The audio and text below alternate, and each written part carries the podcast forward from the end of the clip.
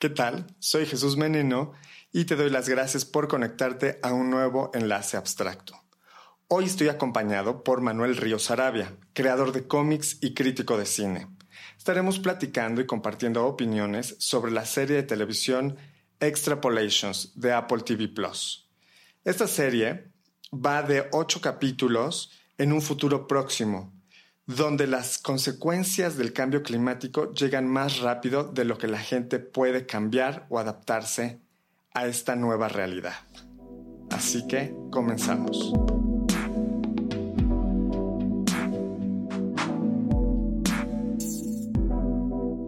Hola Manuel, ¿cómo estás?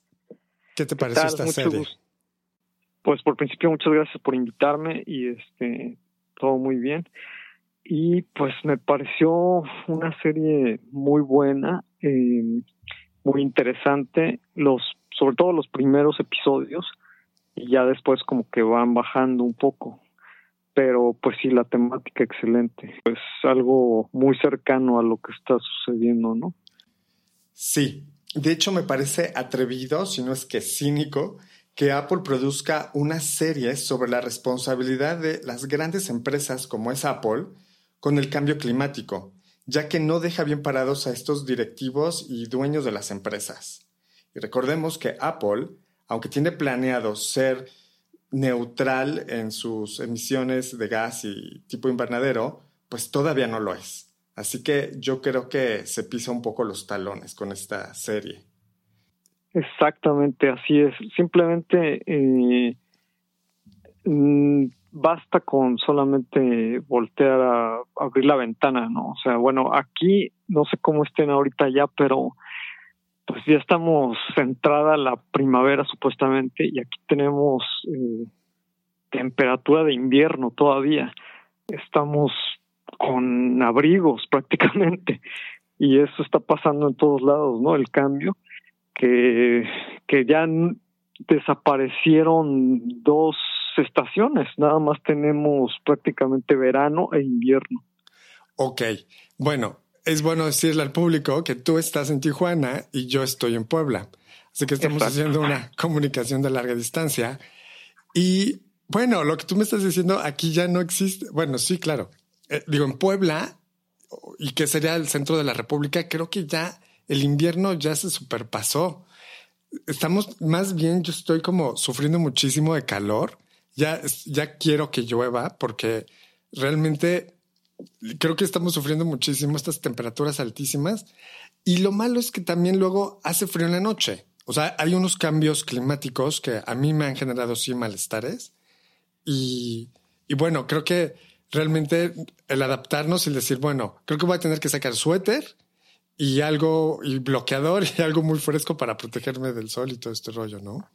Exacto. Y pues eso es lo, lo increíble, o sea que mucha gente no lo está a lo mejor eh, cuestionando o, simplemente lo está tomando como algo normal, pero no lo es, o sea, hace un año o dos era completamente distinto, o sea, en estas fechas ya estaba haciendo pues calor de primavera, ¿no? Y como te digo, acá este sigue lloviendo, sigue todavía eh, haciendo bastante frío, completamente atípico y pues sí es alarmante. Claro. Ahora, yo decía que es una serie atrevida porque creo que a la gente no le gusta ser aleccionada. Creo que de alguna manera buscamos algo que nos entretenga y que nos divierte, que nos haga olvidarnos, bueno, creo que a la mayoría de la gente olvidarse como de los problemas de allá afuera y quieren prender la televisión o entrarse al cine y ver algo que lo saque de, este mundo, de esta realidad, literalmente. Y creo que esta serie poco lo hace con llevarnos al futuro, pero es que sí es medio una mezcla de Black Mirror con la verdad incómoda y creo que a mí sí me hizo pensar, bueno, ¿qué es lo que puedo hacer yo para, para hacer, para generar algún cambio? Pero investigando un poco, creo que no hay para dónde ir. ¿Tú qué piensas? Porque sé que tú también eres vegano y desde hace años es, esa es una actitud pues que ayuda mucho a, a, este tema del cambio climático. Sí, este, ahorita que mencionas, sí, justamente eh, los últimos episodios que estaba viendo, bueno, y desde el inicio también me dio mucho la, la impresión de Black Mirror, eh, pues por la cuestión futurista y, y sobre todo eh, pues pesimismo, llamémosle, aunque en realidad lo que es es realista, ¿no? También eh, esta cuestión de cuestionarnos qué podemos hacer al respecto, porque ya estamos em, ahí, ya estamos en ese punto. Y como mencionas, pues el veganismo, pues sí, en mi caso, pues ya tengo eh, más de 20 años primero siendo vegetariano y después ya como 15 siendo vegano. Y por otro lado también me he cuestionado, ¿no? O sea, en mi caso es más bien por por ideología y por por respeto a la vida, ¿no? A los animales, pero también pues eh, se ha hablado mucho que si esto eh, puede influir o ser beneficioso y hay quienes critican eh, a la inversa, ¿no? Que el veganismo genera más daños porque se destruye eh, la vegetación para hacer, por ejemplo, para la agricultura, eh, como soya y todo esto, ¿no? Entonces, pues hay veces que sí decimos, entonces, ¿qué, ¿para dónde nos vamos, no? Claro. El tema también es que, viendo un poco, te digo, investigando un poco sobre el cambio climático, el 70% de la huella de carbono o de lo que realmente está causando el calentamiento son los hidrocarburos. Y, y, cada vez que te metes un poquito más y ves un poco más de documentales y te vas enterando, por ejemplo, en este caso del, veganismo, de cómo tratan a los animales en los rastros, cómo los crían para, para que los, nos alimentemos de ellos, es realmente cruel. Y creo que hasta que no lo ves y yo creo que no estés ahí, no vas a tomar, no vamos a tomar conciencia muchas personas. Pero, pero de alguna manera, todo, creo que todo el sistema en el que vivimos, ¿no? Creo que se ha vuelto como un candado, como un laberinto, del cual creo que si quitas una cosa, pues le das en la torre a otra y, y es muy complicado, creo que, resolver este tema o llegar a una solución. Pero la serie, bueno, propone más bien cómo vamos a, estar lidiando con, con, estos temas y no parece que vaya a haber realmente una solución porque pues todo es dinero. Y creo que en el primer capítulo nos los plantean de manera muy irónica o no sé cómo lo llamarías tú, pero e, e, el burlarse un poco de la gente que tiene dinero porque en realidad no les interesa ayudar, ¿no? Sino simplemente seguir sacando ganancias de la de la tragedia y de la crisis.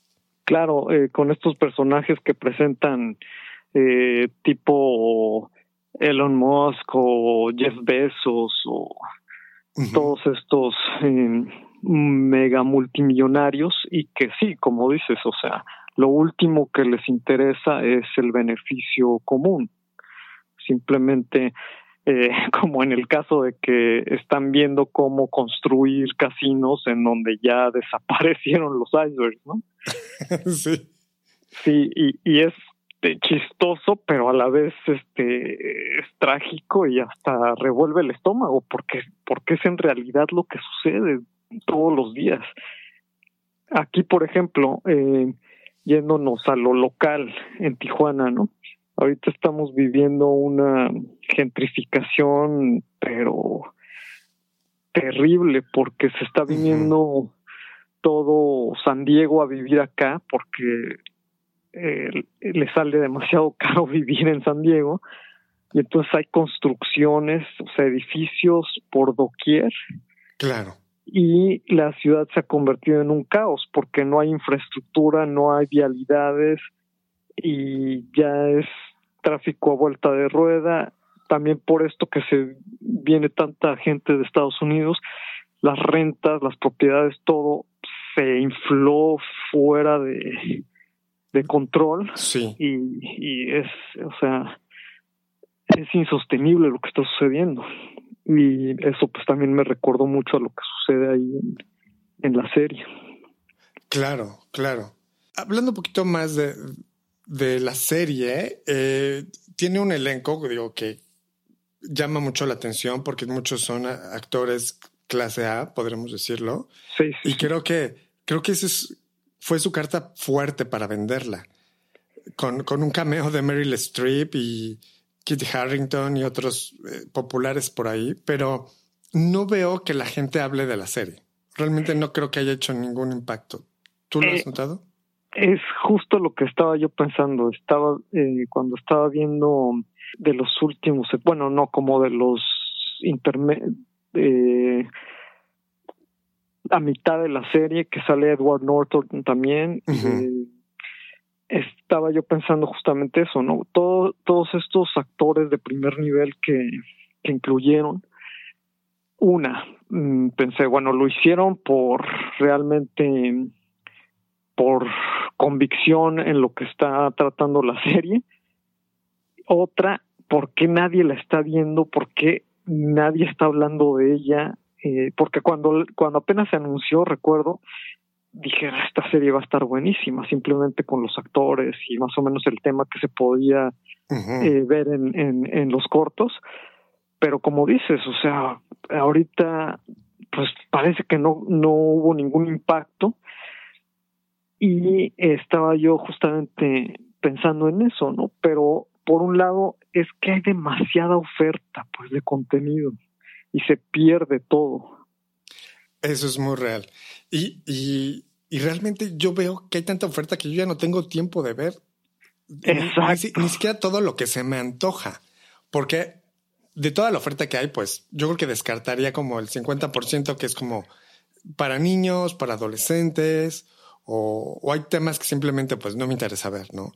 Pero me gusta leer de repente las críticas y ver qué es lo que sí está bueno, qué es lo que sí vale la pena, o hay temas que de entrada, pues ya me los he hecho porque me gustan, como esto, ¿no? Y, y ya, ya veré con la sorpresa que, que me sale. Pero sí, creo que fue eso y fue que realmente tampoco es una serie muy pareja en cuanto a calidad, ¿no? Y sí creo que los primeros capítulos es lo mejor. Luego se cae la serie por un guion poco elaborado que deja las ideas interesantes muy superficiales, sin desarrollo y se va por un drama a veces innecesario y aburrido. Sí, lo mismo sentí. Este, los primeros episodios son buenísimos, pero eh, pues es también algo muy común, ¿no? Que, que alguna serie empieza con mucha fuerza y después se les acaba la pila o, o como coloquialmente se podría decir, se les acabó el churro y este, como que ya las ideas, pues las buenas ya las, este, expresado en los primeros episodios y aquí lo vi muy claramente en el episodio que hicieron dos, o sea, bueno, para los que no la hayan visto, o, eh, hay que aclarar que van saltando como de 10 años por episodio, ¿no? Algo así. Sí, más o 6 más o menos. Pero hay un episodio que, el dos episodios que son en el mismo año, entonces precisamente ese me pareció muy flojo la segunda parte, el segundo episodio que es en el 2050 y algo, uh -huh. y que el segundo pues es como la segunda parte del mismo, es como lo que está sucediendo en India, ¿no? Sí. Durante el mismo año.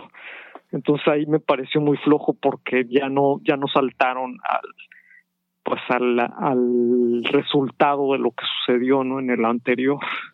Sí, precisamente el de Edward Norton creo que deja ahí como un hueco abierto que ya no nos resuelven ah, más adelante hacia el futuro. Si lo llegan a ver se van a dar cuenta qué es.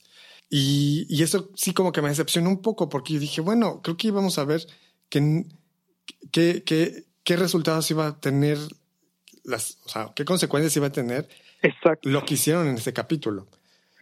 Pero bueno. Sí, y, y nunca se tocó. O sea, uh -huh. ya nada más pasó como si pues todo, todo estuviera normal. Sí, como que realmente, ah, no sirvió para nada entonces. Exacto. Realmente. Y bueno, a mí me gustaría comentar cuál fue, cuál fue mi capítulo preferido y quiero que tú me digas cuál es el tuyo. Sí. Tú vas primero.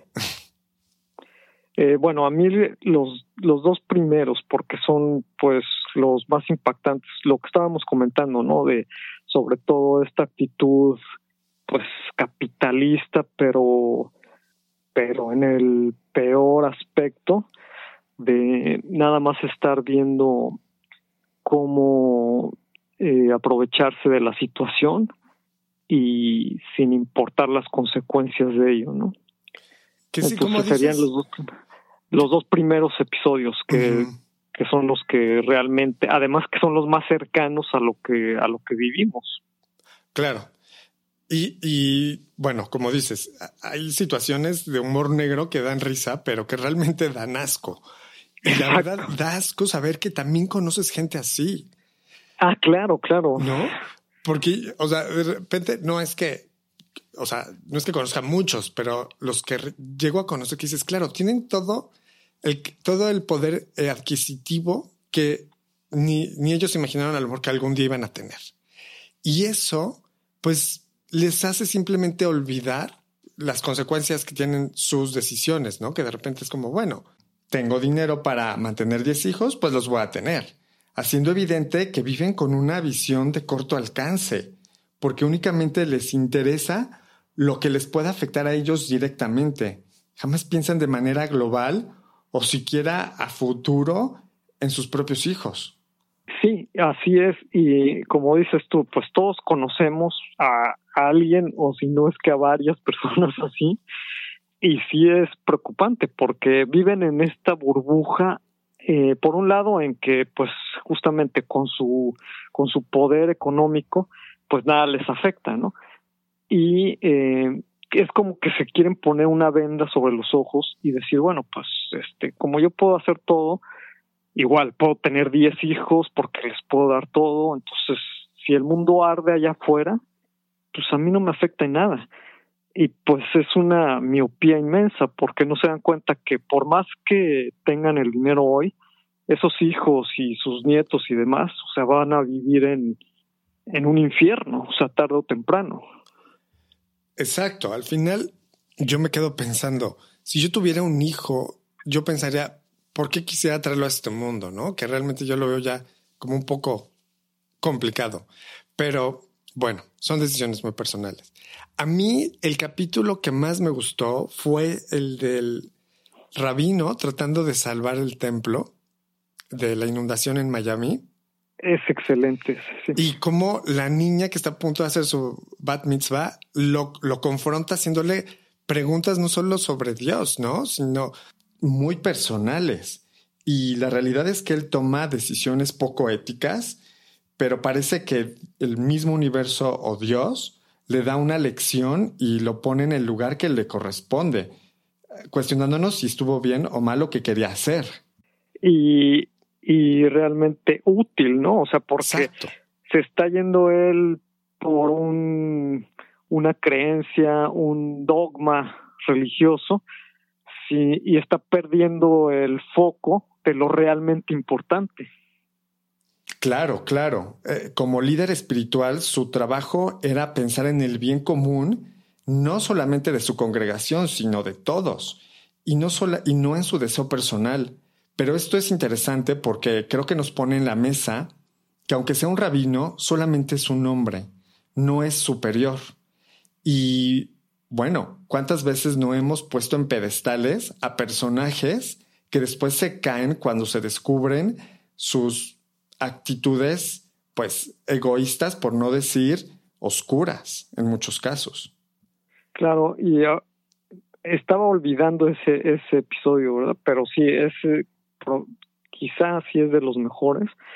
Y además también este habla de pues de la iglesia que cae en el en pues, en el mismo aspecto y la misma mentalidad pues capitalista que es eh, ver por sus intereses etcétera no y hablo de iglesia eh, generalizando cualquier cualquier religión no porque en este caso pues era judaísmo no sí pero este sí entonces muy buen episodio ese y estoy de acuerdo. Y eh, la niña me, me encanta porque representa a, las nuevas generaciones que dentro de todo, eh, por mucho que se critique las nuevas generaciones, yo lo que sí veo es que hay, por ejemplo, mucho veganismo, mucha más conciencia de lo que se viene. ¿Y por qué? Porque a ellos es a los que les va a tocar, ¿no?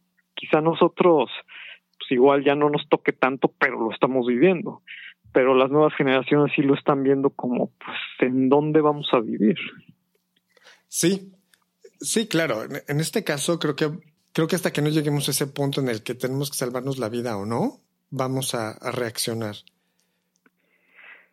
Sí, y pues ya estamos ahí, pero, pero los intereses económicos están, es lo que rige, y en realidad que estamos ya en una situación extrema y se requieren soluciones extremas. O sea, eh, se podría pensar que es algo demasiado exagerado e incluso hasta eh, dictatorial o fascista pensar en, en algunas medidas tan extremas como las que se tomaron en China hace años cuando se prohibía eh, los nacimientos eh, más que de uno por familia y así, pero pero creo que ese tipo de medidas tan extremas son las que se debían de tomar y se debieron de haber tomado hace décadas para que no llegáramos a este punto.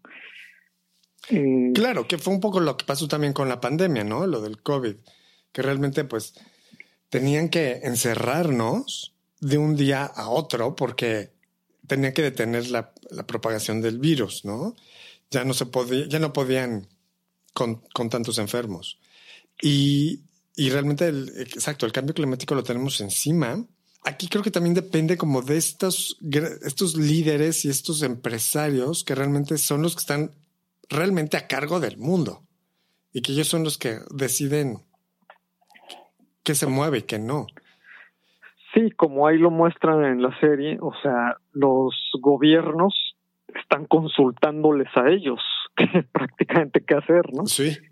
Y bueno, nosotros como simples ciudadanos, no creo que generemos ningún cambio sustancial hasta que no sea una moda. Es la realidad, porque si no los quieren dar como una medicina, no va a jalar. Pues sí, desgraciadamente también es así, pero por otro lado, afortunadamente también lo veo de esa forma. Eh, sí se ha convertido en cierta moda. Por ejemplo, yo lo veo porque como te, pues, después de décadas de ser vegetariano y después vegano, y antes iba a un a un restaurante por ahí escondido, ahora sí en cada esquina te encuentras este lugares veganos, etcétera, y porque se convirtió en moda y eso es bueno, pues, por lo menos. Claro, poco a poco se va convirtiendo en moda, pero es caro, ¿no? Realmente las modas nuevas luego no están al alcance de todos. Claro, hemos también visto que con el tiempo se va volviendo más accesible.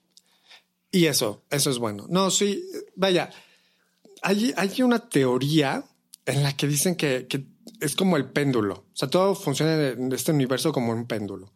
Digamos que hacia un lado son los, son los eventos destructivos, negativos de alguna manera, y del otro lado los que construyen, los que dan vida, los que nos traen a un equilibrio. Y estamos en eso, ¿no? Como que en, en la misma fuerza que hay eventos como una guerra, eh, del otro lado también hay otros eventos que nos están haciendo tomar conciencia y hacer las cosas mejores.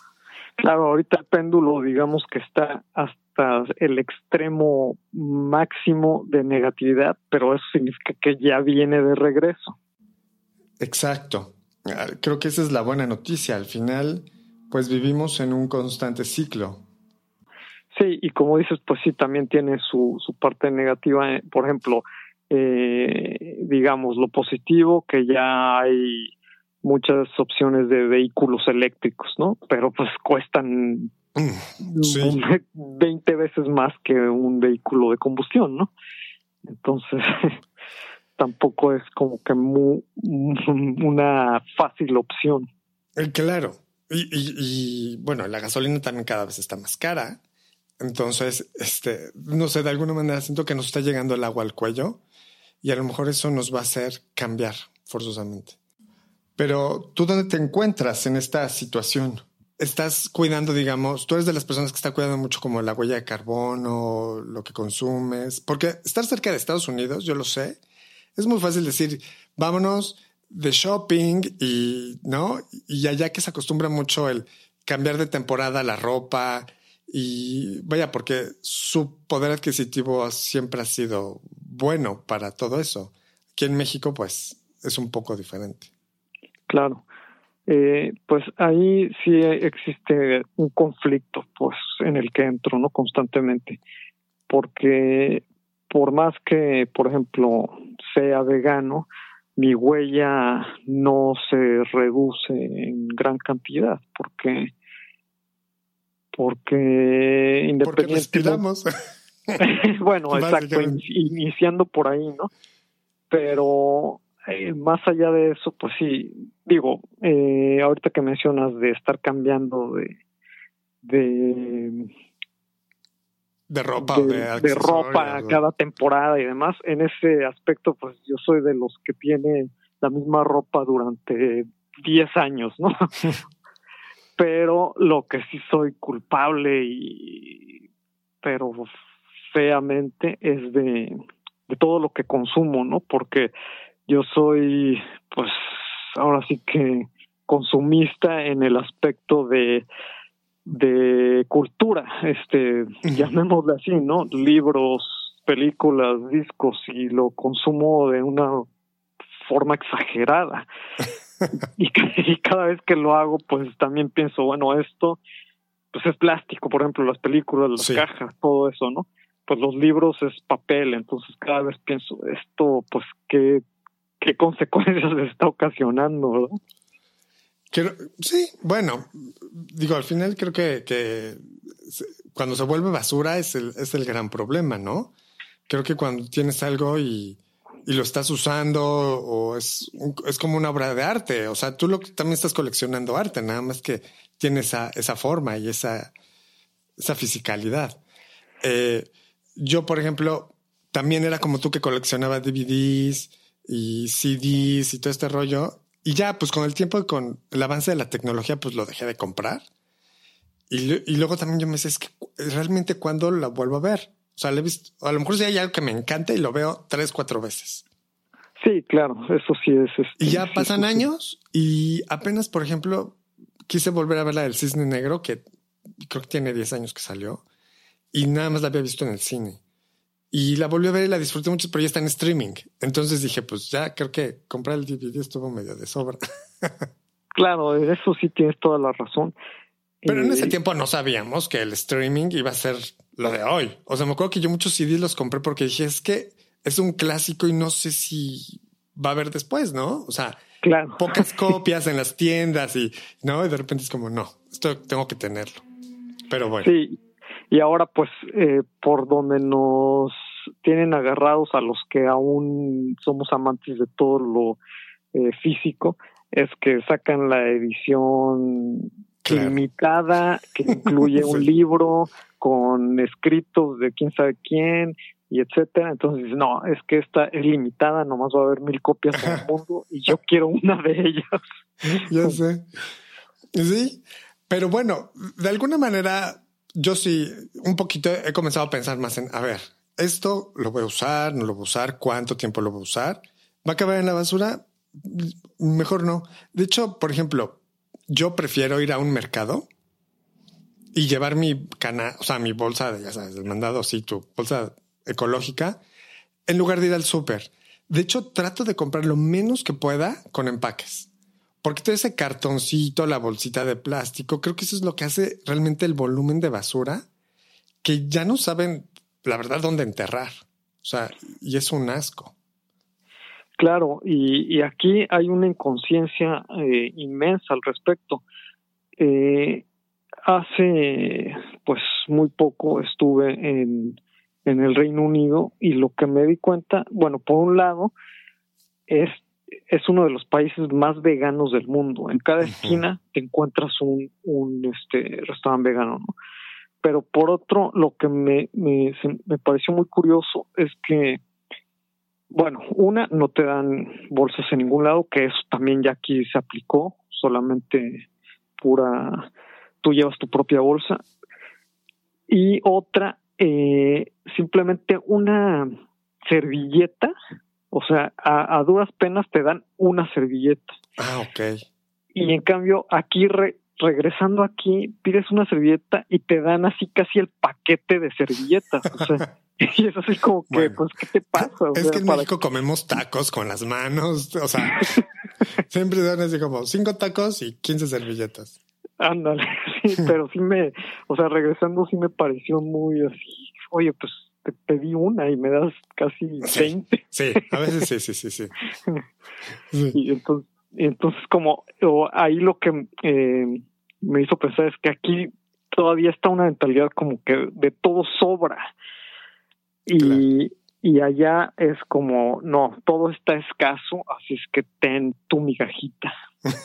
sí. es que desde el espacio en el que viven, es tan, o sea, es tan, tan escaso y tan limitado y, y es, es, la diferencia en América. O sea, es la, es la diferencia entre América y Europa. Que pues en América tenemos muchísimo espacio para hacer, para vivir, construir, movernos. Y claro, desgraciadamente eso también nos ha hecho bastante inconscientes, ¿no? del abuso del consumo. Sí, sí, sí. Y, y sí, o sea, como dices, pues allá no hay ya, ya no hay nada de espacio. Y otra cosa, ahorita que lo mencionas, que también este, pensé, por ejemplo, allá sí hay ya restricciones tremendas, prácticamente todos los vehículos son eléctricos y hay muchas restricciones, ¿no?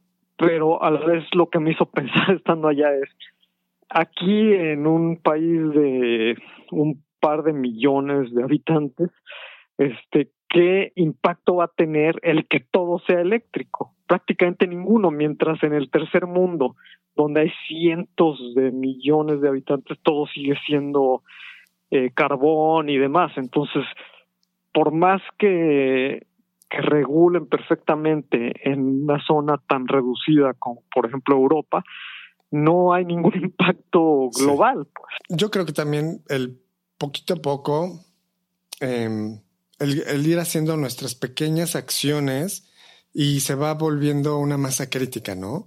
Creo que, como tú dices, el cuidar tan cosas tan insignificantes pareciera el, desperdicio de servilletas, ¿no? De papel y de, otros productos, que de repente ese es el primer paso y después el siguiente va a ser tomar conciencia de algo más y luego de algo más. Y de repente ya nos vamos a acostumbrar a, a, que va a ser no o sea, es que ese es el, creo que ese también es un gran tema, ¿no? Dice, no deberías preguntarte por qué es cara la comida vegana o la comida nutritiva, la comida fresca y real. Y por qué, más bien, por qué es tan barato las porquerías que estamos acostumbrados a comprar, ¿no? Exacto. También, por ejemplo, aquí hay algo, algo que me gusta mucho de la práctica de yoga, que es como tomar conciencia de las cosas y, y darle un, una intención. Entonces, cuando te sientes a comer, dices, voy a comerme esto que me va a ayudar a nutrirme y a darme energía para que yo pueda seguir trabajando y cumplir pues, mi misión, sea la, sea la que sea. Y, y, de repente, si no tienes cero conciencia, pues claro, te, te zampas una maruchan que no te nutre nada, te quita el hambre y sigue para adelante, ¿no? Exacto, eso es importantísimo. Este, yo recientemente tuve un problema intestinal y también, este, pues tomé un poco más de conciencia y en vez, como como dices tú, en vez de nomás atragantarte por por por salir del paso, es comer poco, pero quizá muchas más veces al día. Claro. Y es mucho mejor. Y, y eh, eso te hace ser más consciente de lo que estás comiendo y por qué. Exactamente. Bien, pues creo que aquí podemos concluir este episodio. Gracias por acompañarme. Fue muy interesante que tocáramos este tema. Y no sé si quieres concluir con algo más. Eh, último, eh, pues punto, esto que lo también lo mencionan mucho como, como crítica y como meme y a veces como burla, pero es muy importante que todos eh, tomemos conciencia de todo lo que hacemos y consumimos y demás, pero también no perdamos el foco de que por más que usemos el popote biodegradable o una servilleta, los que realmente están ocasionando el daño son las grandes corporaciones y demás, y entonces tendríamos que también eh, tenerlo en mente y empezar a pensar en qué forma podemos ah, cambiar esto, ¿no? Sí, creo que debemos aprender a elegir con más inteligencia y esto quiere decir que con más disciplina y a veces con sacrificio de, nuestro propio deseo para comunicar a estas grandes empresas que lo que queremos es lo mejor para el mundo y no lo más económico a costa de la destrucción del medio ambiente. Y muy bien, gracias a todos ustedes del otro lado de la bocina por escucharnos. Espero que hayamos dejado una buena semilla que puedas germinar y que te dé los mejores frutos de tu vida. Nos estamos escuchando la próxima semana en un nuevo enlace abstracto. Chao.